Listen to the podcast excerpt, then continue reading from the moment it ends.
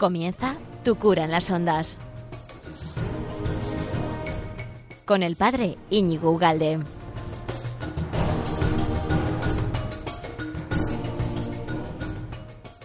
Buenos días, amigo de Radio María. ¿Qué tal estás? ¿Cuánto tiempo? Ya sabes que estás en Tu Cura en las Ondas, en este programa quincenal a las doce y media, de doce y media a una y media, los jueves, aquí en esta gran casa de Radio María, que luego lo puedes escuchar cuando te dé la santa gana. Absolutamente, porque gracias a todas las plataformas, cualquier plataforma, empezando, empezando ¿eh? por la. Todavía no empieza con los polvorones, ¿eh? pero bueno, cuando empiece. Bueno, comenzando con la página web de Radio María y luego con cualquier plataforma, Evox, Spotify, iTunes, iTunes o lo que sea, eh, todo lo puedes reescuchar, reenviar eh, darle a like. Es, muy importante que interactuéis, que pongáis me gusta, eh, hacéis comentarios, porque la, máquina que es Internet o las plataformas entienden que gusta, entonces lo promueven, etcétera, etcétera. Bueno, lo puedes escuchar cuando te dé la gana. Bueno, estamos en la víspera de, una gran fiesta, de un, de un evento de, de, bueno, litúrgico, celebrativo, precioso, que es la Inmaculada. Por lo tanto, me siento obligado, con todo el cariño del mundo, a hablar de la Inmaculada. Vamos a ir como a las raíces de dónde, de dónde proviene esta, esta festividad. Vamos a intentar como entrar a la raíz de esta gran fiesta. Y luego, si, si me queda tiempo, ganas y, y polvorones que comer, pues vamos a hablar del Adviento. Y, pero no del Adviento así en general, sino un aspecto que es como el, el, temor. Hemos perdido el temor, hemos el respeto, en definitiva, por las cosas. Y eso nos hace mm, disfrutar mucho menos, absolutamente, de, de, las cosas de Dios. ¿no? Bueno, eso será en lo que me quede en la segunda parte de, de esta. Y siempre con la música, ¿eh? la buena música que acompaña eh, a este programa. Pues eh, abróchate el cinturón, eh, ajustate, que, que va, nos vamos ya, arrancamos, nos vamos, nos despegamos.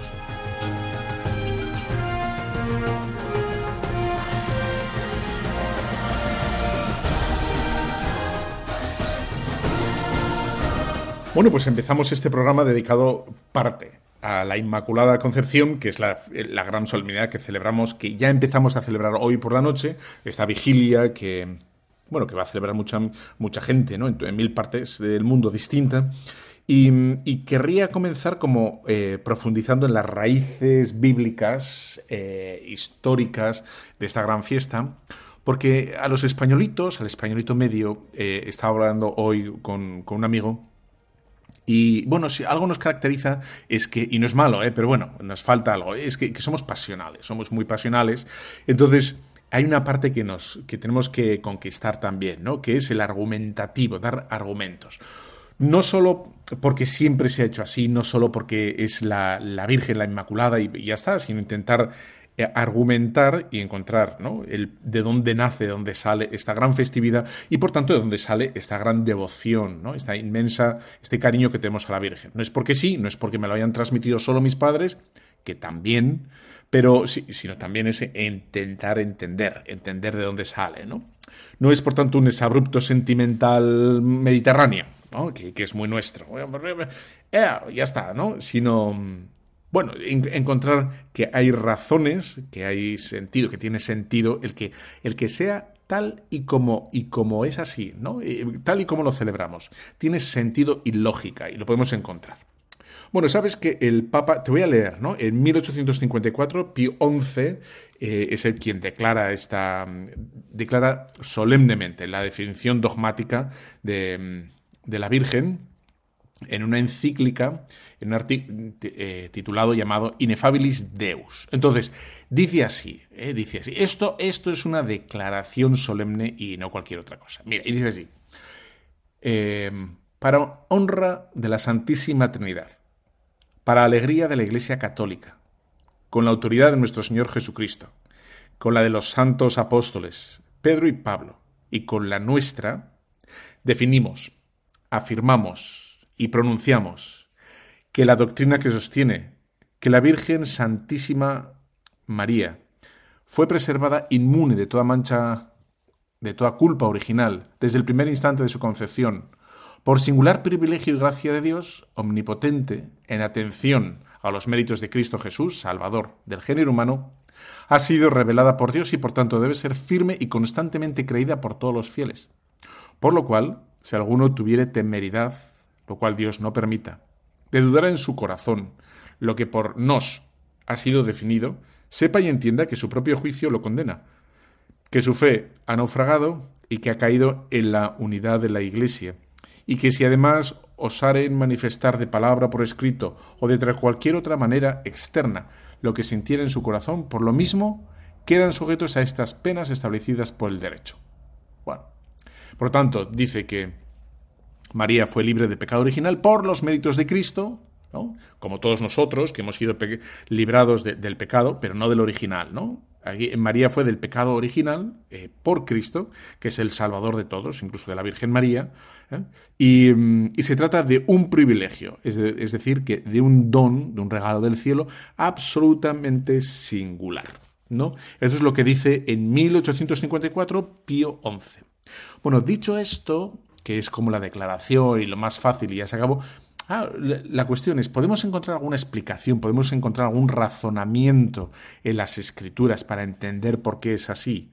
¿De dónde, dónde saca la Iglesia Católica esta afirmación? ¿No? Eh, bueno, entonces, esto es lo que me parece más interesante. ¿Dónde podemos encontrar? En la Iglesia o en las Escrituras o en, o en los santos, ¿no? Esta gran afirmación de que la Virgen María fue eh, nacida, concebida, perdón, concebida sin pecado original, ¿no? Fue inmaculada, inmaculada, no fue tocada por el pecado, ¿no? Entonces, em, para, para, intentar entender mejor esto, lo que tenemos que hacer es, como siempre, pues tenemos que ir a las escrituras, vamos a ir a las escrituras, pero tú no te preocupes, tú no tienes que ir a las, ya he ido yo a por ellas, ya y te las voy a leer yo, ¿vale? Entonces, Vamos a ver, eh, te voy a leer, te voy a leer el Génesis, el 3, capítulo 3, del, del versículo del 1 al 6. Y dice así, la serpiente era el más astuto de los animales. Y Yahvé, ¿qué Yahvé había hecho? Y dijo a la mujer, ¿cómo es que Dios os ha dicho no comáis de ninguno de los árboles del jardín? Respondió la mujer a la serpiente, no podemos comer del fruto de los árboles del jardín, mas del fruto del árbol que está en medio del jardín, Dios ha dicho, no comáis de él, ni lo toquéis, so pena de muerte. Replicó la serpiente a la mujer, de ninguna manera moriréis, es que Dios sabe muy bien que el día en que comiereis de él, se os abrirán los ojos, y seréis como dioses, conocedores del bien y del mal. Y como viese la mujer que el árbol era bueno para comer, apetecible a la vista y excelente para lograr sabiduría, tomó del fruto y comió. Y dio también a su marido, que estaba junto a ella. Y él también comió. Bueno, esto que acabamos de decir es importante. Estaba junto a ella. Por tanto, el marido fue testigo o fue consciente de, toda la tentación que estaba pasando, de lo, del jaleillo que estaba ocurriendo por ahí, ¿no? Bueno, entonces, em, vemos por tanto que hay una un pecado que, cometen ¿no? y que a partir de aquí cambia absolutamente todo que hay, pues que hay un cambio, la primera caída, el primer pecado, y, que cambia el, diseño primero, el diseño primero que Dios había pensado desde siempre para cada uno de nosotros, para toda la humanidad. Aquí hay una desobediencia primera que trunca, que cambia, que modifica el plan salvífico, el plan sapiencial, el bueno, misericordioso que Dios tenía para cada uno de nosotros, ¿no? para con toda la humanidad. Y por tanto, tenemos que ver ahora cuál era el plan que había previo, ¿no? ¿Qué es lo que había, qué es lo que había antes? Entonces, dice así lo que, lo que ocurre antes. Y lo que vemos es que Dios había creado previamente al hombre, al hombre y a la mujer, Adán y Eva, en libertad. Ahí está. Les, les, da ese condicionamiento, es un pequeño mandato. Solo uno. Pueden hacer lo que quieran, menos tocar eh, o, coger del, fruto del árbol de la ciencia del bien y del mal. Eso es como la, parte que en el fondo es subrayar la libertad personal, ¿no? que, que es la característica, la cualidad necesaria que hay que salvar siempre, la libertad, sin la cual el hombre no puede amar. ¿no? El hombre, el misterio del hombre es que no estamos determinados Estamos hechos para amar, pero no necesariamente necesita que colabore en ello, que lo acepte la, libertad. Y la libertad, ahí está el misterio de la libertad, es que puede negarse a sí misma, ¿no? Uno puede empeñarse en su propia negación, en su propia condenación, uno puede negar lo evidente, lo obvio, ¿no? Bueno, ahí está, digamos, el misterio del hombre, que, Dios le, lo, construye, lo crea con, con esa facultad inmensa que es la libertad, pero que solo se entiende esa, esa facultad si está hecha para, para amar, ¿no? Es decir, que el hombre puede, si quiere, no amar. ¿no? Ese es la, como el, secreto escondido del hombre. ¿no? Dios nos creó para querer, pero no obligadamente. No, no, estamos llamados a, obedecer como los esclavos, ¿no? que si no les pegan un, a golpes, tienen que por lo menos respetar, sino que libremente tienen que amar. ¿no? Por lo tanto, eh, elegimos, cada uno de nosotros elegimos, o podríamos no elegirle al Señor, y aquí está el misterio de todo. ¿no?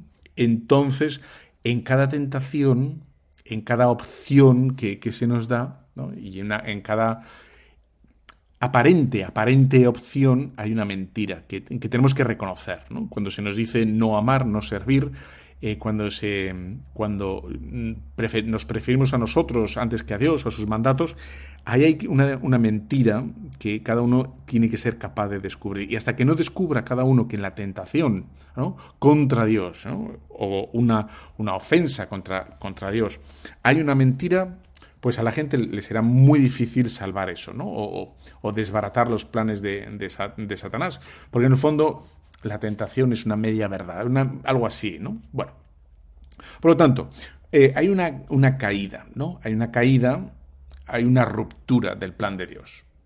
Eh, Dios tenía previsto algo y, mm, bueno, y viene el Salvador, ¿no? El Salvador que viene a restañar, a reparar, a salvar lo que hemos roto nosotros.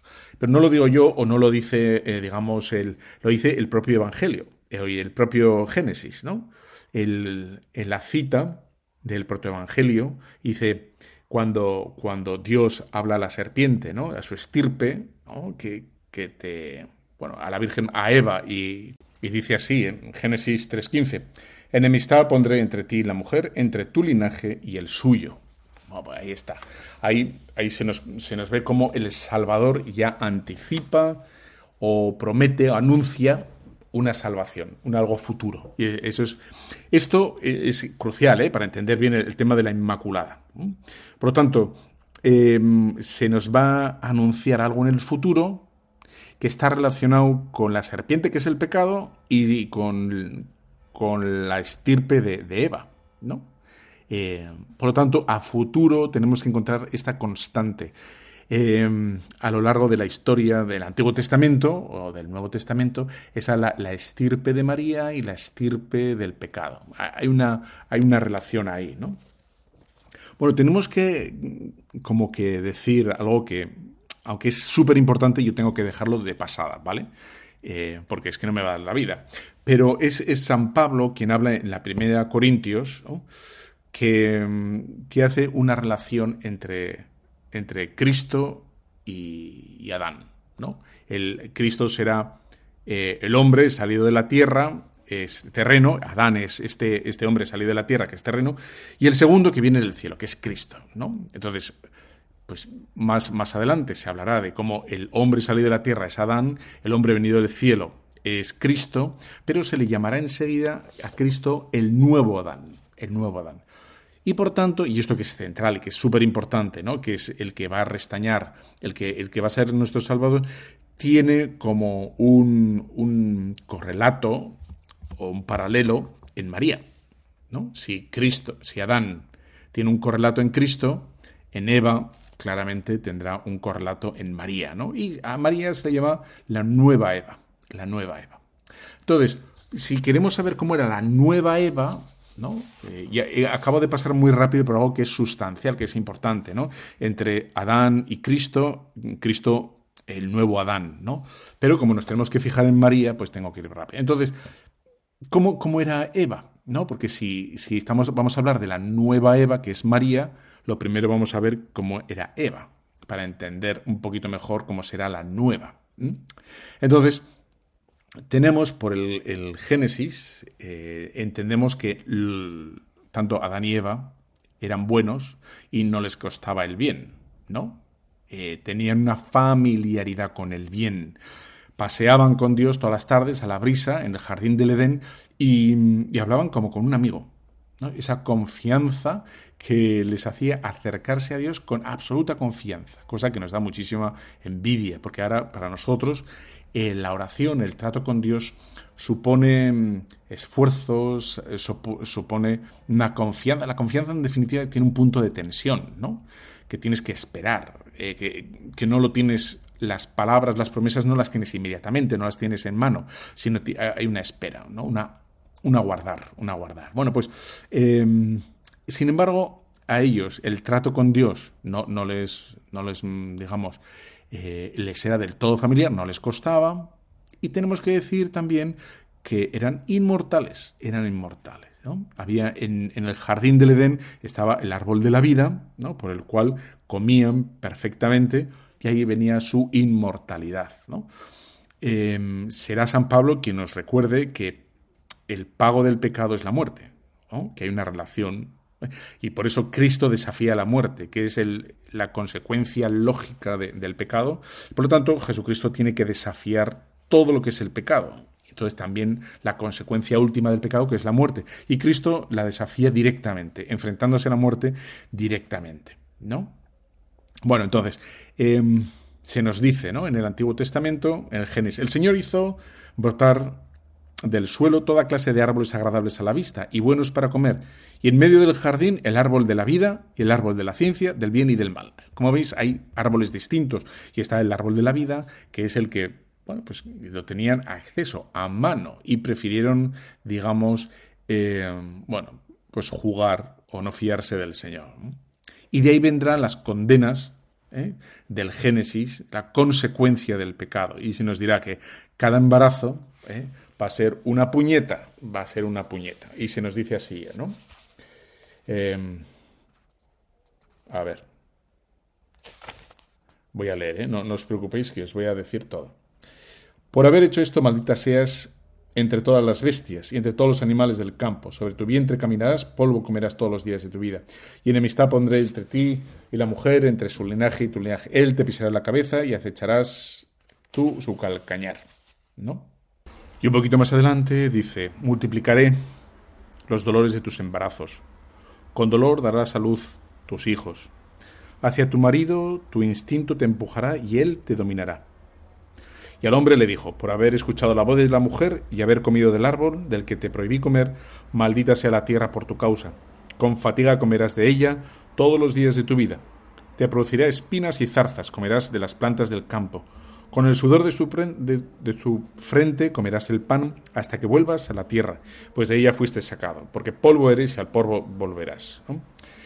Como ves aquí, eh, las consecuencias del pecado son bastante catastróficas. Eh, por ejemplo, el despertador. Este es uno, ¿no? El despertador es una consecuencia de... O sea, ya está, ¿no? Eh, el otro día me regalaron un, un, un despertador, una alarma, que utilizaba yo cuando estaba en la universidad. Y lo puse y fue la delicia de un momento. Era un pitido que yo creo que tuvo media España, ¿eh? porque media España tenía ese despertador. Pip, pip, pip, Era ese. Bueno, pues ahí está. ¿eh? El, otros, otras consecuencias de, la caída fue el, embarazo, ¿no? un embarazo doloroso, costoso. Em, el sudor, el esfuerzo, el trabajo, la enfermedad, la muerte, ¿no? Y, ahí está, ahí está, por tanto, ¿no? Eh, esas consecuencias que la Eva primera perdió y que por tanto, por contra, podemos decir, ¿no? que no estaba previsto la muerte, no estaba previsto el esfuerzo, el trabajo, digamos, cansado, cansino, eh, el tema de, las enfermedades, eh, todas estas cosas estaban ¿no? Al margen, eh, no estaban presentes en la creación desde el principio, sino van a aparecer por culpa del hombre. Por lo tanto, podemos hacer un resumen muy resumido, y es que la, la creación primera era buena, hay una caída que va a interferir absolutamente en el plan de Dios, y que inmediatamente después de la caída, en vez de ya te lo dije, el Señor lo único que hace es exponer la consecuencia de la caída y lo que va a hacer es eh, prometer una salvación. Una salvación que va a venir de una conjunción que acabamos de, leer, de un nexo que hay entre el linaje de la serpiente y el linaje de la mujer. Entre el pecado, ¿no? el diablo, el, pecado, y la mujer. Ahí, en esa conexión, en esta tensión o estas antípodas entre una y otra, pues va a ser el. De ahí va a venir el fruto, el fruto o la salvación, ¿no? Por tanto, podemos ya empezar a sospechar que efectivamente María va a ser la nueva Eva, ¿no? María va a ser otra vez la elegida eh, como la nueva Eva que nos va a dar al Salvador. Y esto lo podemos ver no solo, bueno, no sin más así, como lo he dicho yo, sino lo podemos ver en el Apocalipsis 12, el mm, versículo 1 al 9, que dice así, y que además lo conoces perfectamente. Una gran señal apareció en el cielo una mujer, vestida de sol, con la luna bajo sus pies y una corona de doce estrellas sobre su cabeza. Está encinta y grita con dolores de parto y un tormento para dar a luz. Y apareció otra señal en el cielo, un gran dragón con siete cabezas y diez cuernos, cuernos, sobre sus cabezas siete diademas. Su cola arrastra la tercera parte de las estrellas del cielo y las precipitó sobre la tierra. El dragón se detuvo delante de la mujer que iba a dar a luz para devorar al hijo en cuanto le diera a luz. La mujer dio a luz un hijo varón, al que ha de regir todas las naciones con cetro de hierro, y su hijo fue arrebatado hasta Dios, hasta su trono. La mujer huyó al desierto, donde tiene un lugar preparado para Dios, para ser alimentada allí durante mil doscientos sesenta días. Bueno, y entonces entabló una batalla en el cielo. Miguel, sus ángeles combatieron con el dragón. También el dragón y sus ángeles combatieron, pero no prevalecieron. Y no hubo ya en el cielo lugar para ellos. Y fue arrojado el gran dragón. Bueno, aquí con este, esta imagen apocalíptica vemos efectivamente una mujer, el dragón, la serpiente, otra vez la mujer eh, da a luz un hijo y por tanto podemos ver, podemos ver que eh, bueno, es, la figura, la, figura de María. María que va a ser entendida por, desde el comienzo, desde el momento cero ¿eh? de la Iglesia, María va a ser entendida como la nueva Eva, ¿eh? la, nueva creación, absolutamente. La nueva Eva em, que va a ser eh, efectivamente como la Eva anterior, sin pecado, y además va a ser superada en gracias a la primera Eva. Así como la primera Eva cayó, esta nueva Eva eh, tiene el mismo estatus, pero elevado. ¿no? Elevado porque va a ser además el cauce de la salvación. Ella nos va a traer la salvación.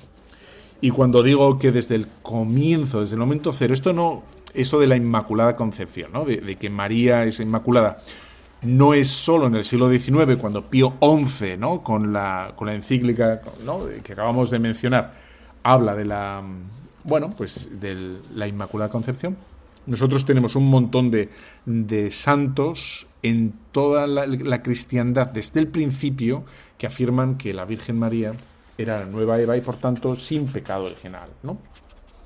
Y te voy a leer unos cuantos, unos cuantos santos, o, no santos, pero testimonios de comienzos de, la cristiandad que hablan así, hablaban pero sin tapujos, de la nueva Eva, es decir, de, María sin pecado. Por ejemplo, del siglo II, eh, de Mártir, de Justino Mártir. Dice, porque Eva, habiendo concebido de la palabra de la serpiente, dio a luz la desobediencia y la muerte, pero la Virgen María recibió la alegría y la fe. Bueno, esto es el siglo II, y estamos comienzos del cristianismo, más del siglo II. Por ejemplo, Irineo. El nudo de la desobediencia de Eva fue desatado por la obediencia de María. Lo que la Virgen Eva había atado por su incredulidad, lo liberó por la fe la Virgen María. Es precioso. Además, que es del todo, o sea, tiene sentido, ¿no? Que no es sin más un, fervorín que dice, bueno, pues eh, si no, como ata las escrituras y ata en la persona histórica de María, en su obediencia, en su, bueno, en su fe. Más, te voy a leer más porque es maravilloso. Del siglo IV, ¿eh? de, de Fren. Que las mujeres la alaben, a la pura María, su madre como, como Eva, si grande fue su culpa, mirad en María sus hermanas, su honor se ha magnificado en ella. Más, en el siglo IV, de Cirilo de Jerusalén. La muerte vino por una virgen, Eva, y era necesario que la vida viniese por medio de una virgen. Bueno, más. Siglo IV, de Juan, Juan Crisóstomo. Una doncella nos expulsó del paraíso, por una doncella hallamos la vida eterna. Del siglo IV, San Jerónimo.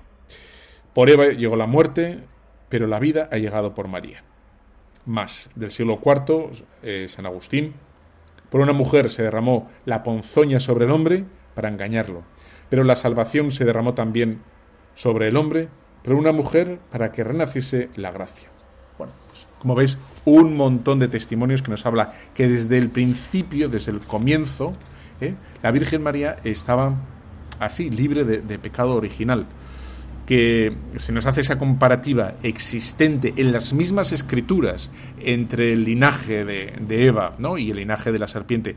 Las mismas escrituras nos hace, enlazan a, la Virgen con el pecado, ¿no? con la serpiente que, bueno, que amenaza ¿no? con, con quitarle esa santidad, pero que va a triunfar precisamente por la, por la humildad, por la obediencia, por la fe, y, cosa que no había conseguido la Eva primera, la primordial, y que se iba a conseguir la nueva Eva. Del mismo modo que había conseguido el nuevo Adán, Cristo, ¿no? Pues la salvación para todos gracias a su obediencia, cosa que no había conseguido el, el Adán, ¿no? Pues, pues ahí está. Bueno, te voy a poner esta canción para que... A mí me gusta mucho, ¿eh? Porque el título eh, significa bastante para cada uno de nosotros y, dice así, vivo, vivo por ella, vivo por ella, y tú y yo vivimos por ella, ¿verdad? Por la Virgen María, gracias a ella, para ella. Más que por mí, por ella yo vivo también. Es la musa que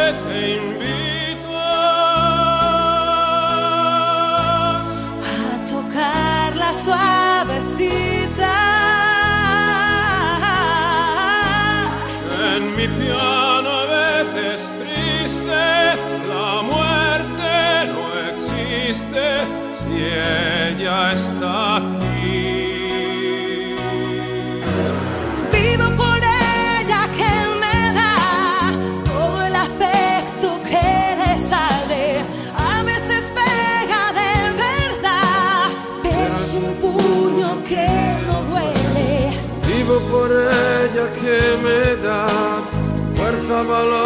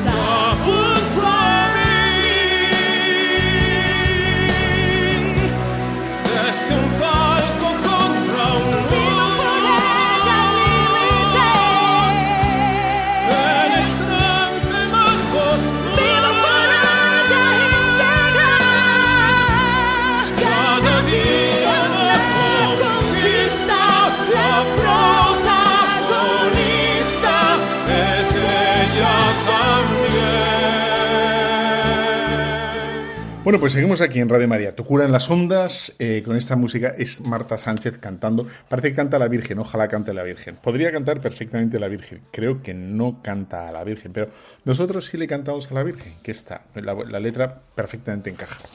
Eh, pues seguimos. Ya sabes que todo esto lo puedes encontrar luego en, todas las plataformas. Absolutamente todas. La página web de Radio María. Eh, tu cura las ondas, en Spotify, en Evox, Telegram, en todas partes, en todas partes estamos pululando por ahí, ¿no? Bueno, la segunda parte, como estamos en Adviento, Adviento, estamos en Adviento, bueno, ¿y qué hacemos en Adviento? Pues en Adviento pues no solo ponemos eh, bombillas y ponemos luces y etcétera, sino se supone que es una preparación interior, intentamos mejorar cada uno de nosotros, hacemos como una pequeña punto de lucha, intentamos ¿no? acercarnos un poco más al Señor, eh, conocernos, conocerle, eh, acercar, purificarnos, etcétera. ¿no? Purificarnos es la activa y la pasiva. Activa es lo que nosotros elegimos y la pasiva es lo que aparece, ¿no?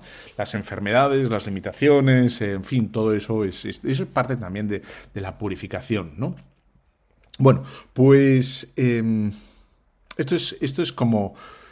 eh, bueno, de lo que más o menos quiero hablar es las trampas en las que perdemos a Dios. ¿Qué te parece? Así, ese es como el título de este segundo bloque.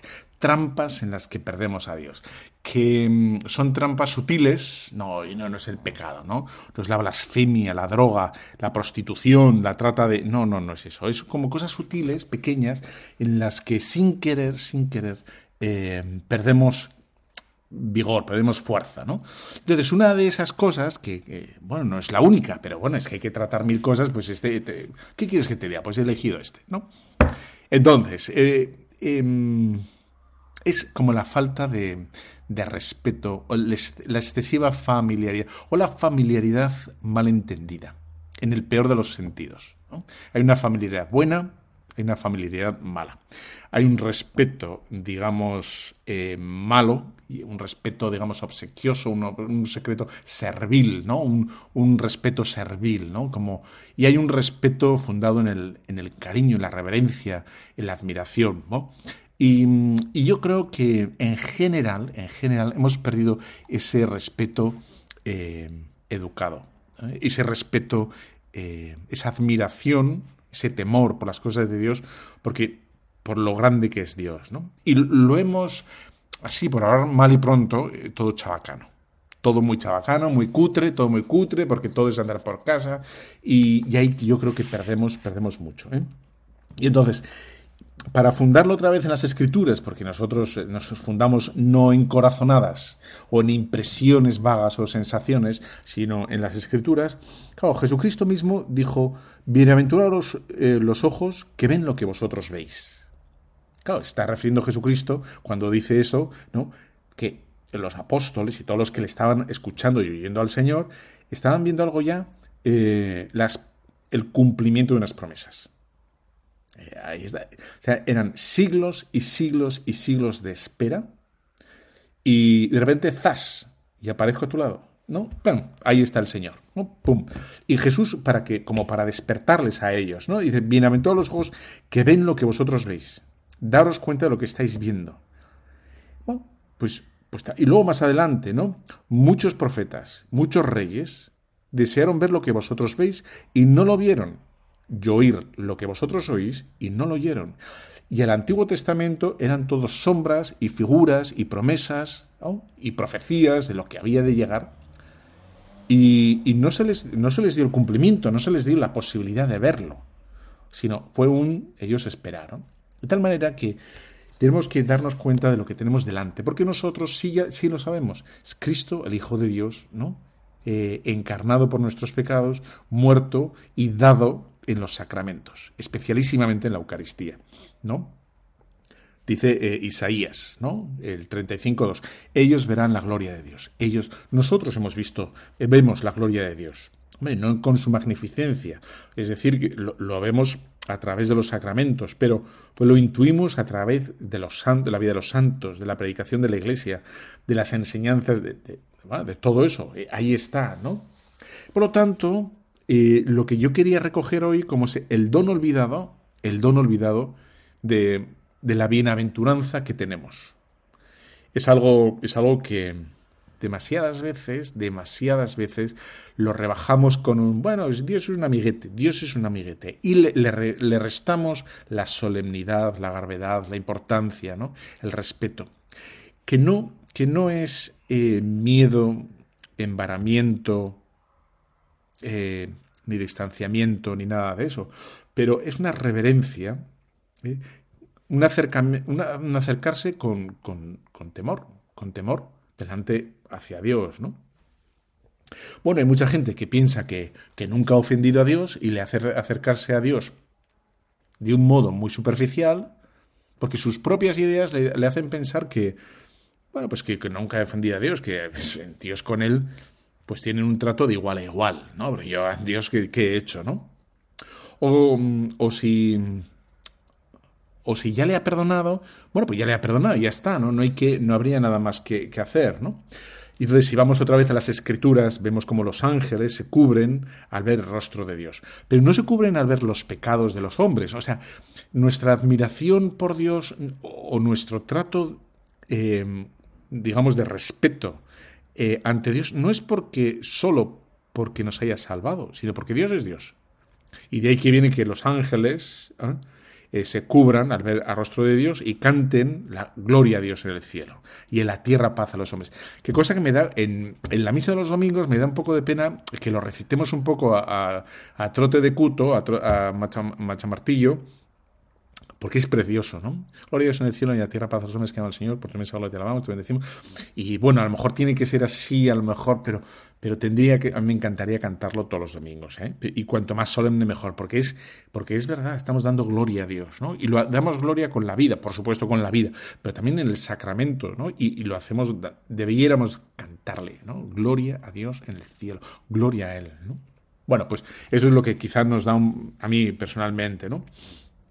Y bueno, y es verdad que parte del comienzo del horror es cuando Satanás le trata a Dios de tú a tú, ¿no? Y de, bueno, a ver, a ver, a ver, a ver ¿no? A ¿quién eres tú que me has creado? Vale, me has creado, pero bueno, ¿qué? ¿No? Y ahí empieza el, el, el error, el gran error, ¿no?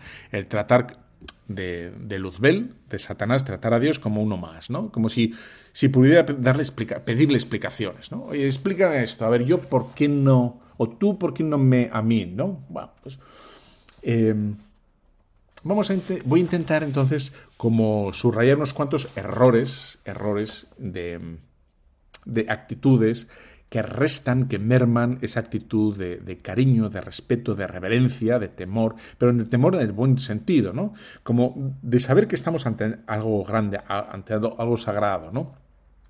Bueno, pues eh, la gente que, sin más, que piensa que las enseñanzas de la Iglesia, las enseñanzas del Evangelio, pues que es demasiado estricto, o, o que en el fondo ellos tienen un concepto más adecuado de cuál tendría que ser, ¿no?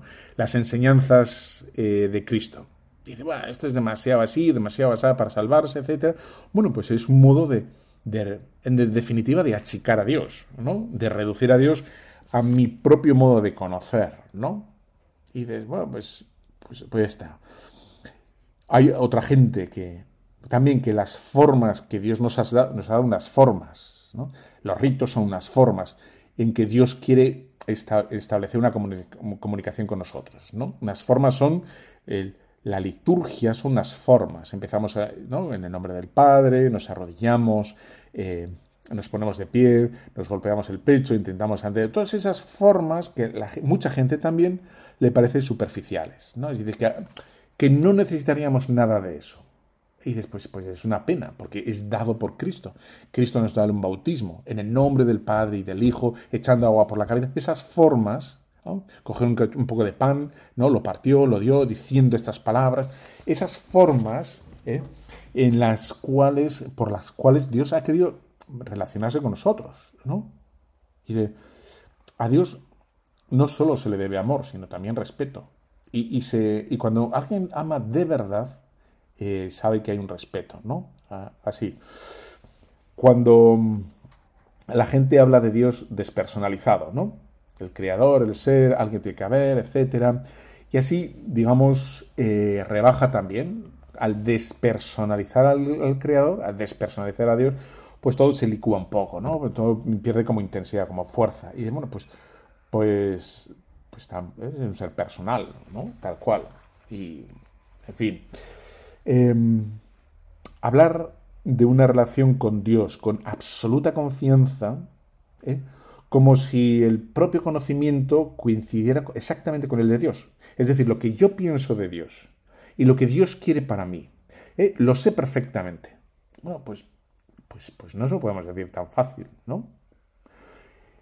Conocimiento absoluto, pero con un, con un margen de despego, ¿no? Porque, porque Dios es inefable, Dios se comunica efectivamente, pero tenemos que hablar con un punto de yo creo que, a mí me parece que Dios me pide esto, o creo discernir, etcétera. O sea, eso de, tener esa convicción, ¿no? De que yo sé exactamente lo que Dios quiere para mí, etcétera. Bueno, pues otro modo de estar en las celebraciones, ¿no? Comparándonos con los demás. Pues, pues es un peligro enorme que nos, pues, pues no nos hace bien, ¿eh?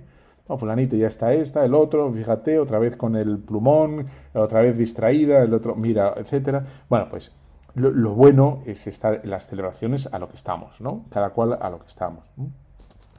Quizá el más obvio, lo que voy a decir es muy sencillo, ¿no? Pero, en fin, pensar que, que la Iglesia tiene que cambiar, ¿eh?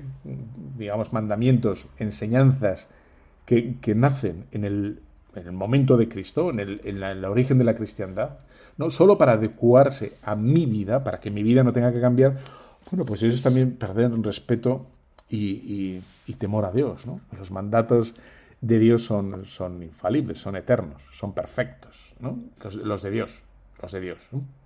Así es. Bueno, eh, como ves, todo esto es, nace de una familiaridad, de cierto conocimiento de Dios, pero lo hace tan pequeñito a Dios, tan pequeñito, que no nos hace bien, no nos salva.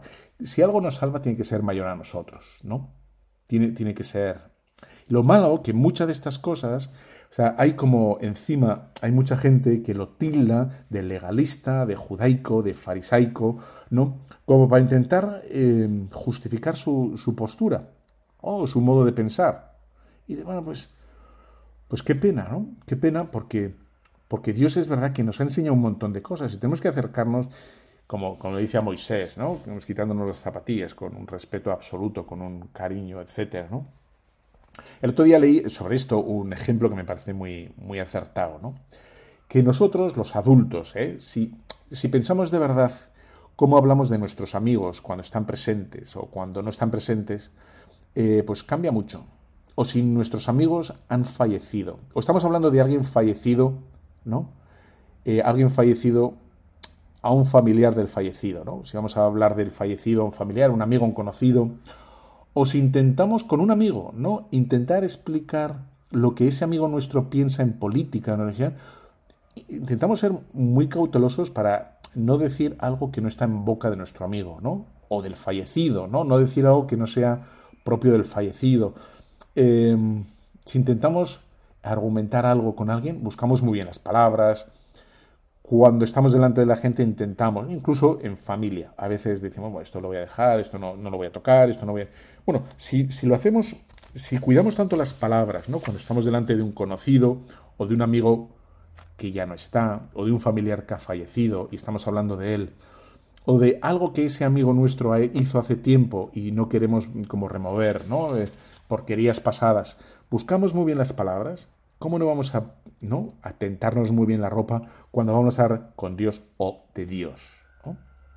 Por supuesto que no tiene, no tiene, que desaparecer la cercanía de Dios, la paternidad de Dios, ¿no? La amistad de Dios. Pero no la podemos tratar como si fuera, en fin, ¿no? una baratija, algo de, de un euro, ¿no? Ah, pues esto, ¿cuánto vale? Un euro, dame 100, ¿no? Porque tengo aquí, o dame, ¿cuánto es? 50 céntimos, dame 20. ¿no? No, pues tenemos que tratarlo con el, con el respeto, precisamente. Y el respeto es como ser conscientes a quién hablamos, cómo le hablamos, el tono, ¿no? Y muchas veces el tono es importante, ¿no? Eh, digamos, bueno, tú, a lo mejor la, idea está bien, ¿no? Pero lo has dicho mal, porque lo has dicho gritando, o lo has dicho... El, el otro día andando por la calle, eh, nos cruzamos y había una pareja que le dijo me hizo, me gustó porque eh, él le dijo ahí algo así como, le cogió, le dio un poco, un pequeño manotazo en el brazo y le dijo, pero tú qué dices, y inmediatamente le corrigió, oye, perdona, perdona, perdona, ¿no? Y ya, ya no seguí escuchando porque estaban cruzándose y no sé qué, de qué estaban hablando ni nada, pero la reacción esta primera que tuvo el novio a, a ella, ¿no? De darle un pequeño, no, no fue muy fuerte, pero bueno, pum, él se dio cuenta de que era impropio, ¿no? Y, oye, no, perdona, perdona, ¿no? Y, intentar como recomenzar la frase, la idea de un modo adecuado, ¿no? Pues, pues si todo eso lo tenemos cuidado con, la gente que queremos, ¿cómo vamos a tener cuidado, ¿no? Con, con, lo que Dios nos ha dado, con las enseñanzas de Dios, con todo eso. El respeto, el, bueno, ¿no? Em, bueno, pues eh, es que el temor, en definitiva, el respeto, el cuidado, que nos obliga con todo, absolutamente con todo y con todos, ¿cómo no lo vamos a hacer con Dios también? Y, digo que todo esto nos resta porque si si hemos, digamos, rebajado tanto la amistad o la exigencia o lo que Dios quiere para nosotros, porque al fin y al cabo Dios, yo sé lo que Dios quiere para mí, ¿no? Y lo sé perfectamente, pues efectivamente nos va a restar, nos va a mermar intensidad, fuerza, ganas, ¿no? Como en, en nuestra lucha para con Dios. Muy bien, entonces el adviento, pues va a perder fuerza, pero, pero necesariamente, ¿no? Eh, en fin, tal cual.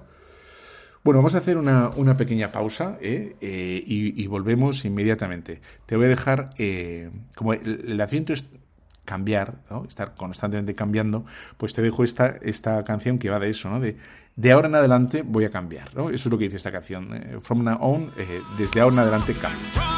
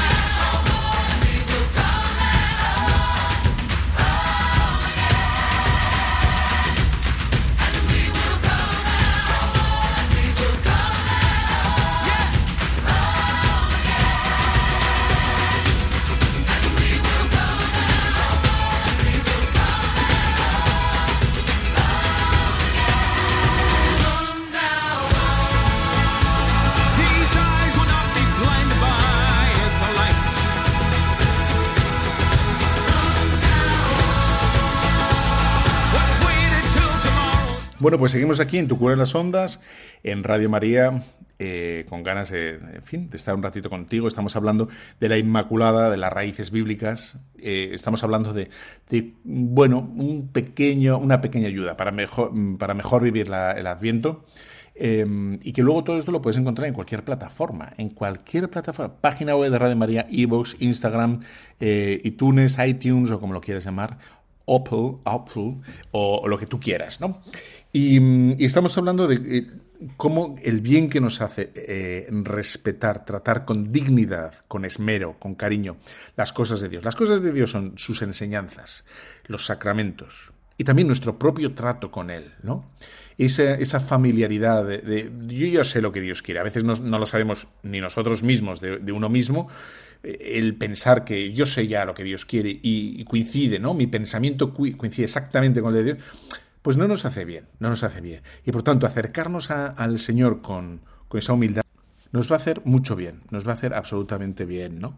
De hecho, eh, en el Apocalipsis 15, 4, se nos dice, ¿no? Solo tú eres santo, solo tú, Señor. Claro, la santidad, cuando hablamos de la santidad de Dios, es que no tiene nada que ver con la mundaneidad.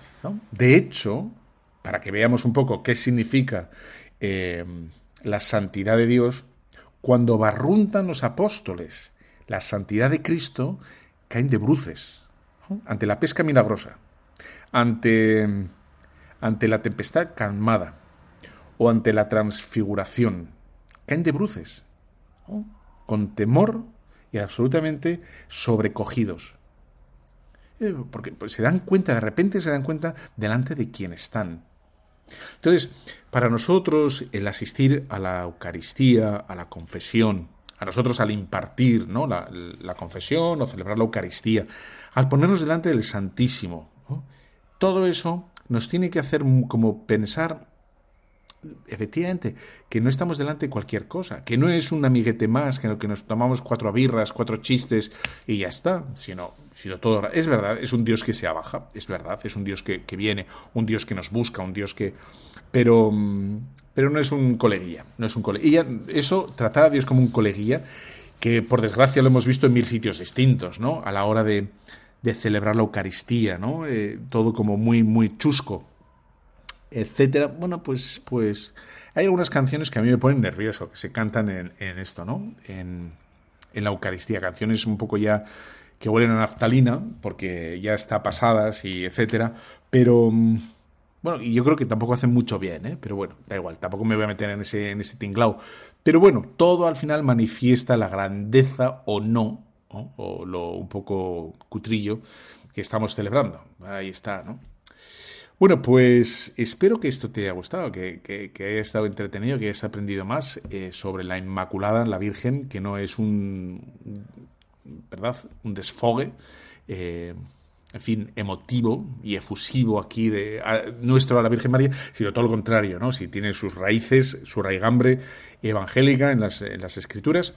Y, y, luego este pequeño detalle, ¿no? De, de ponernos cuando nos pongamos a rezar el rosario a la Virgen o bueno, de rodillas en la consagración o cuando entremos en una iglesia, ¿no?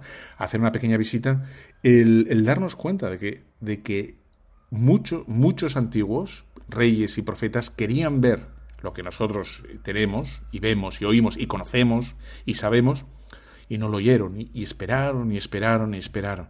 Y nosotros se nos ha dado por completo, lo, lo tenemos ya, ¿no? Y lo vamos a celebrar, el Niño Jesús, lo, lo celebramos como, como el, esa profecía, esa, eso ya cumplido y acabado, ¿no? Bueno, no del todo, será el, acabado será el cielo, ¿no? Nadie lo podrá deshacer. Pero bueno, aquí ya está del todo ya de forma segura, clara, ¿no? Está, está aquí. Bueno, pues, pues todo eso para que lo, lo vivas, lo celebres con, con, mayor gratuidad, con mayor respeto, reverencia, gravedad, pero siempre con, con absoluta, digamos, eh, bueno, cariño, confianza y respeto. Pues te dejo con la bendición de Dios Todopoderoso, Padre, Hijo, Espíritu Santo, descienda sobre los superoyentes de Radio María. Amén. Un fuerte abrazo, feliz adviento. Nos vemos con villancicos en breve, ¿eh? En breve.